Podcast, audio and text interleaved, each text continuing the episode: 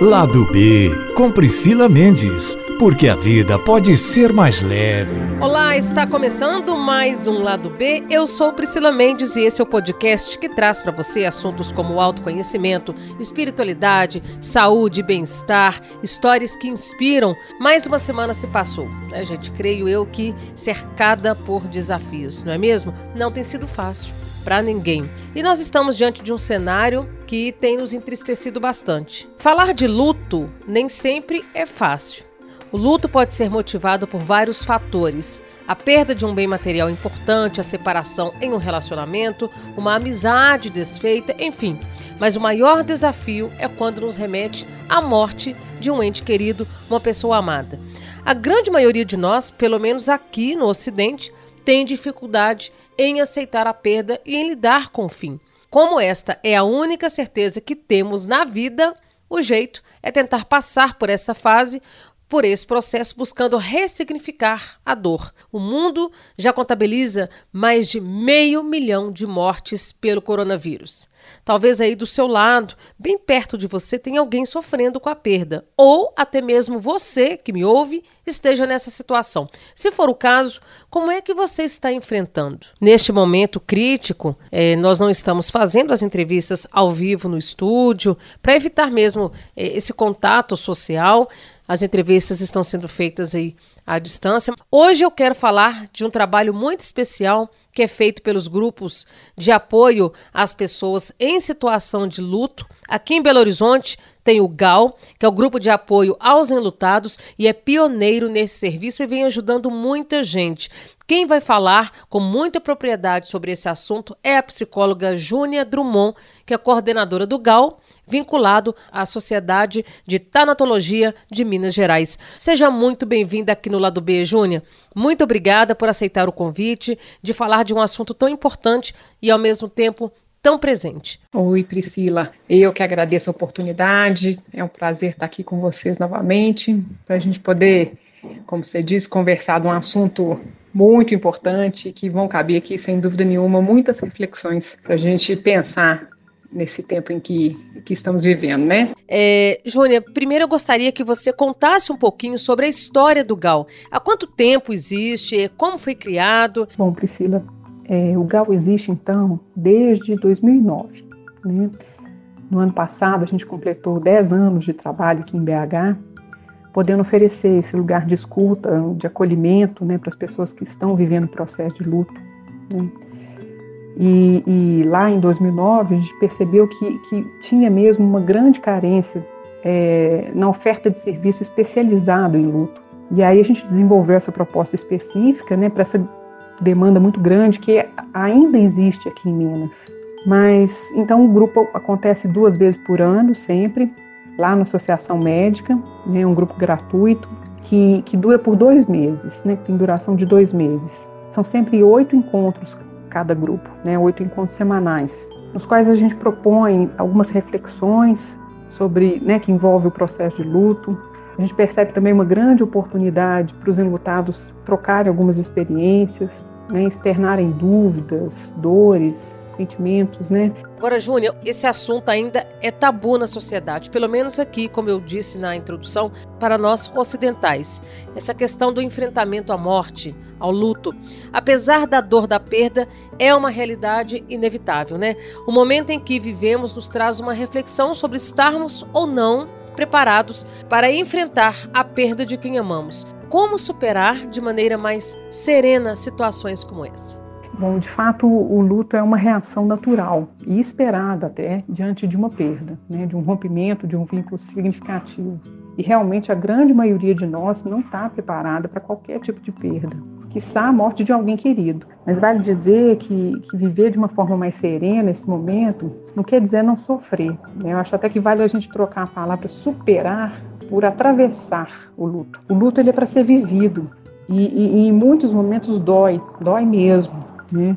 Uma das, das grandes precursoras até do cuidados paliativos, né, a enfermeira Cecily Saunders, ela dizia que o sofrimento ele só é intolerável quando ninguém cuida. É, em algumas culturas orientais, Júnia, é, a gente percebe uma filosofia do desapego, o que não significa né, a ausência de amor, de empatia. É, por outro lado, no Ocidente, há uma maior dificuldade em lidar com essa questão. É muito comum é, o enlutado trazer à tona sentimentos como revolta, depressão, isolamento social, até que consiga retomar a sua rotina e ressignificar a própria vida, é, essa dor. Ter um grupo para compartilhar as dores ou simplesmente uma escuta ativa facilita esse processo de recuperação? Cuidado a esse sofrimento no luto é o principal. É, sem dúvida nenhuma, o grupo pode ser esse ponto de referência, né? Uma espécie de base para que a pessoa possa se amparar e buscar novas saídas, né, diante de um mundo muitas vezes destruído pela perda. Aliás, é, tem algo muito importante no que você disse, né, que, que sentimentos como revolta, tristeza, desamparo, realmente são muito comuns né, no processo de luto. É, eles são, são, são, são naturais e é importante até que as pessoas entendam que eles é, muito provavelmente vão aparecer e que não são fases lineares a serem superadas, né? É, algum, talvez algum de vocês já até escutou nessas fases do luto, né? Já, já ouviu dizer que a gente precisa passar, passar por cada fase como se fosse uma, uma prova com etapas, né? Mas não é exatamente assim que a gente entende o processo de luto. Esses sentimentos todos acontecem ao mesmo tempo agora, né? Então, é, muitas vezes sentimentos como esses que você, que você descreveu é, estão juntos até com, com, um certo alívio, com uma, uma ponta de esperança, com uma força. Então, a gente oscila muito, né? É, é, é sentimentos e comportamentos na direção de uma, de uma elaboração desse luto, mas em alguns momentos também a gente retorna para esse sentimento de pesar profundo. Né? Então, essa oscilação entre, entre né, essa oscilação dessa mistura de sentimentos é muito comum no processo de luto. Né? É importante até que esses, né, que os enlutados tenham essa informação, né, de que de que essa oscilação é natural, isso, quando eles né, se sentem maus, isso não quer dizer um retrocesso, não quer dizer uma estagnação. Né? É, o movimento de, de ir em direção à reparação e de, de algumas vezes sentir mais a perda, né, ele é muito dinâmico e vai ser, ser, ser muitas vezes exaustivo. Né? Algumas pessoas comparam o luto com uma montanha russa emocional é, é um, é um, ele acaba se expressando né, em vários âmbitos assim na vida da gente, no, no, âmbito cognitivo, social, emocional, até espiritual, né, muitas vezes até no físico também, alguns sintomas físicos também é comum de, de algumas pessoas relatarem, né, e tudo isso junto. É, então a pessoa acaba tendo um grande desafio pela frente, né, que é colocar a perda sob perspectiva e, e seguir a vida apesar de, como diria Clarice Lispector num, num de seus poemas, né, viver apesar de. É, quais são os maiores desafios que vocês do GAL já encontraram no desenvolvimento desse trabalho ao longo desses anos? Olha, posso te contar um desafio assim super recente, fresquinho. É, em março agora, né, desse ano, a gente tinha dado início a mais um grupo e duas semanas depois veio a notícia da pandemia. Então a gente tinha acolhido um grupo, né, dado início a um processo de ajuda, e de repente a gente não pôde mais dar continuidade ao trabalho, né? E aí logo o nosso pensamento foi, puxa vida, mais uma perda na vida dessas pessoas, né? Justamente na hora que elas pediram ajuda, encontraram essa ajuda, né? A gente vai deixá-las na mão. A gente, né, a gente tinha que fazer alguma coisa, a gente não podia simplesmente cancelar o grupo. E aí, claro, as reuniões virtuais prontamente vieram como uma saída, mas, mas a gente ficou muito. É, é, é, a gente ficou pensando muito em como construir um vínculo né, com essas pessoas, entre elas também, através do computador. Como falar de sentimentos, às vezes, tão íntimos, diante de uma tela fria, né? A gente é muito é, afetivo, muito visceral, e, e, e, esse afeto, muitas vezes, é uma coisa que, que inclusive, ajuda muito nesse, nesse amparo, nesse cuidado do luto. Mas, enfim, fizemos algumas adaptações, a gente acabou criando umas estratégias novas, a gente se reorganizou, a gente ficou ainda mais disponível né, para possíveis novas demandas ali do grupo, e por fim aconteceu. A gente acabou fazendo o primeiro GAL virtual, inteiramente virtual, né? A gente fez os oito encontros por uma plataforma virtual E acabou sendo muito bacana esse processo. No último encontro desse grupo, foi recente, né, há uma, duas semanas, é, a gente acabou fazendo até um, um sarau com músicas e poesias, regados a, a brinde de limonada e, e, muito afeto, assim. Foi muito bonito, né? Eu acho que a gente conseguiu criar a partir de uma dificuldade, né? E, aliás, esse é o, é o, é o grande desafio do luto, como a gente estava falando, né? Ser criativo, né? É encontrar novas saídas diante de uma tremenda dificuldade na, na nossa vida. Né?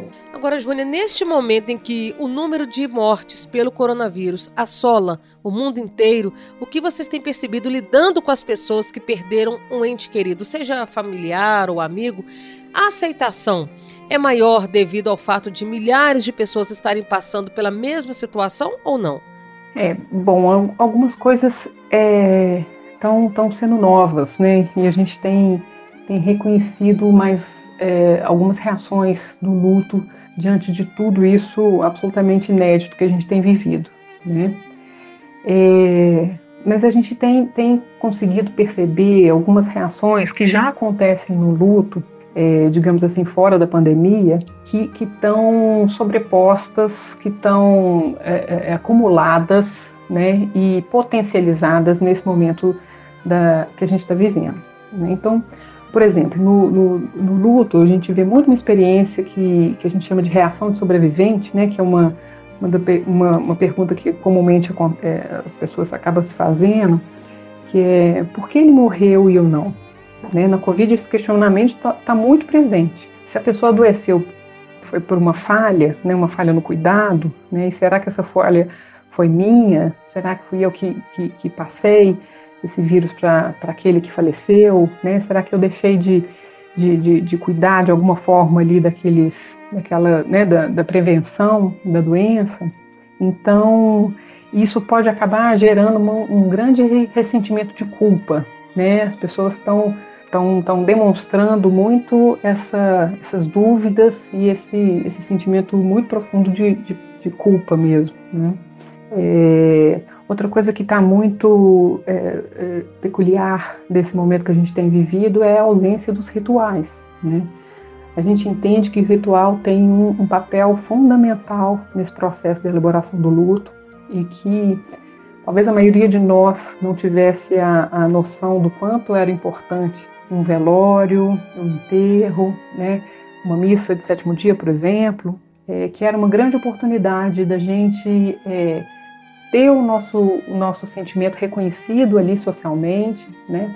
a gente ter o amparo das pessoas que estavam ali perto da gente, é, entre outras funções, né, o ritual é sem dúvida nenhuma um momento muito importante que nós não estamos podendo é, fazer acontecer agora. A gente tem aí várias é, é, é, sugestões de rituais virtuais, eu acho que é muito importante, de novo, né, a criatividade aí para a gente lidar com essas dificuldades mas isso também traz um, um, um sofrimento a mais para tudo isso que a gente está vivendo, né?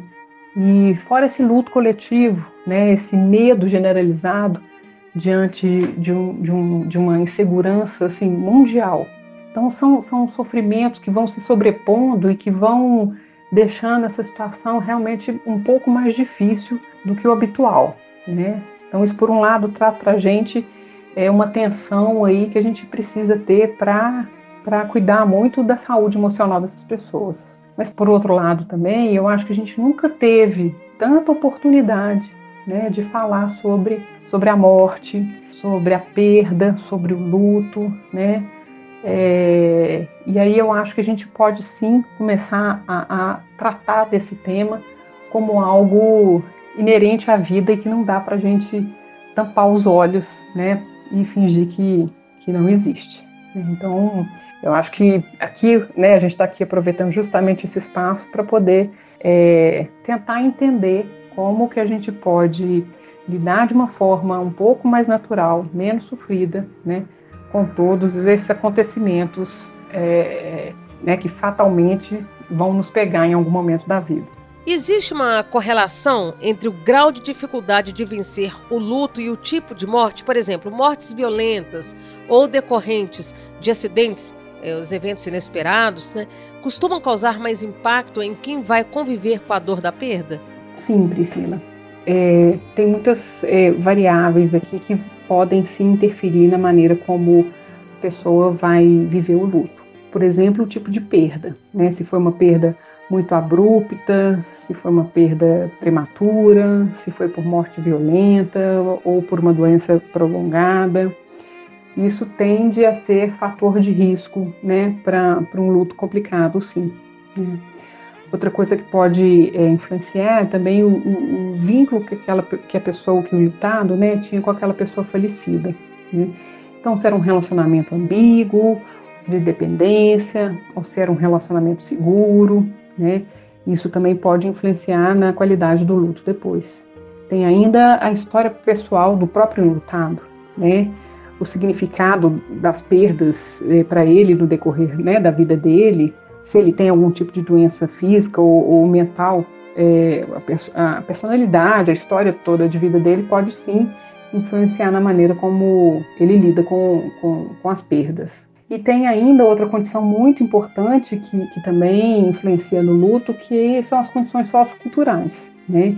Então, o luto, ele é, é, determinado muito pela cultura na qual a gente vive, e isso precisa ser considerado. A gente precisa considerar também qual que é o acesso que essa pessoa tem a, a, a uma rede de apoio, né? Uma rede de apoio a gente chama informal, são né, os familiares, os é, grupos às vezes religiosos ou amigos, né? Ou até o, o, acesso que essa pessoa tem a uma rede de apoio mais formal, né? Que são acesso a serviços, né? Ele tem, a pessoa tem condição a procurar um, um, um tratamento especializado, uma terapia, um psiquiatra. Isso também pode amparar, né? Pode ser um fator de proteção ou um fator até de risco é, para o enlutado. É, agora, Júnia, existe uma métrica para o sofrimento é, do enlutado é, a ponto de afetar a saúde mental dessa pessoa de maneira que seja necessária e talvez uma intervenção mais incisiva com medicamentos, por exemplo?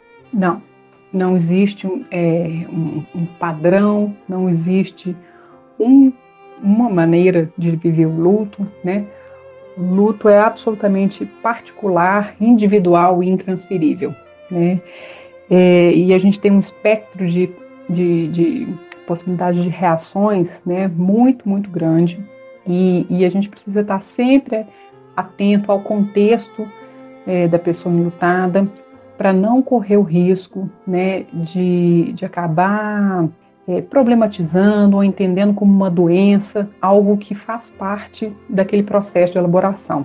Então, eu, isso é um, um cuidado muito grande que a gente tem que ter, mas alguns parâmetros que a gente tem né, para poder é, perceber se, se, a pessoa precisa de uma ajuda medicamentosa, é, é se, a, se, aquele luto está se prolongando por um tempo é, muito maior do que um, o, o, esperado, né?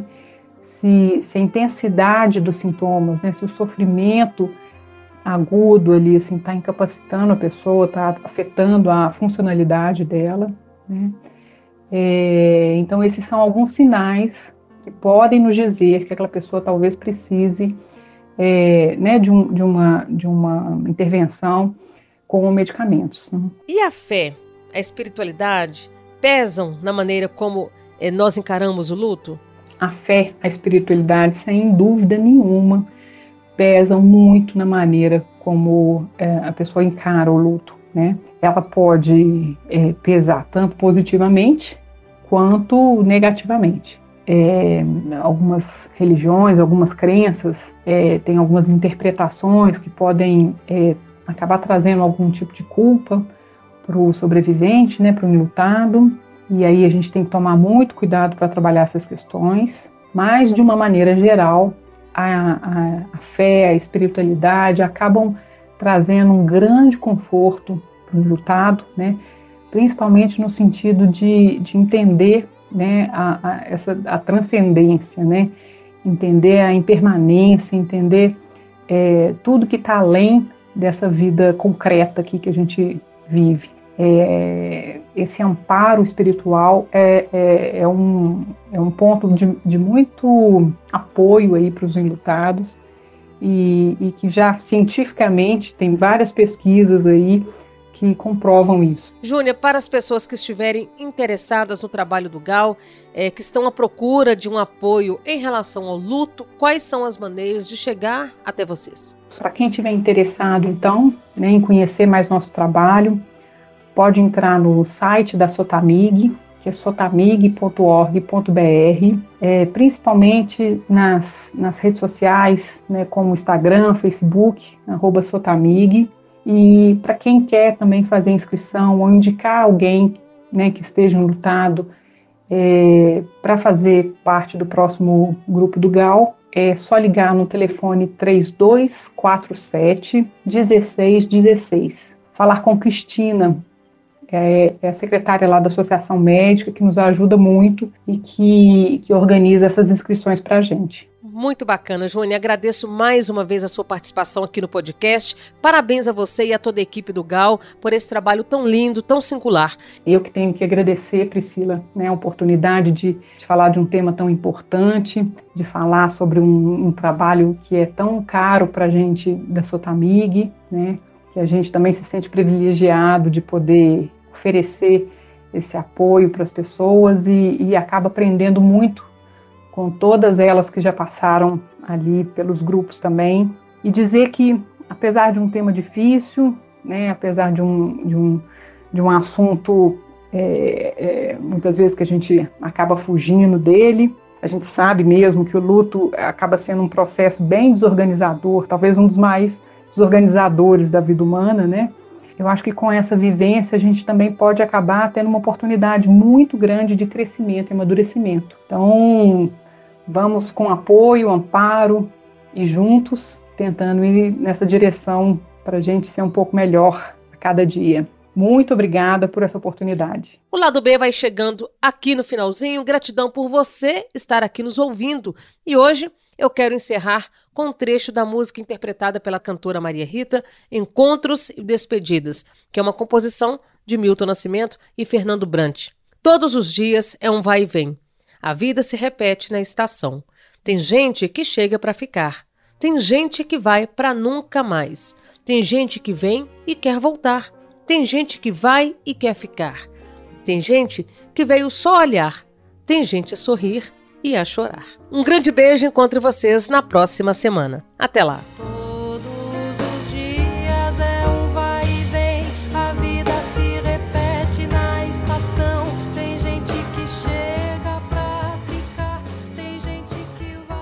Itacast.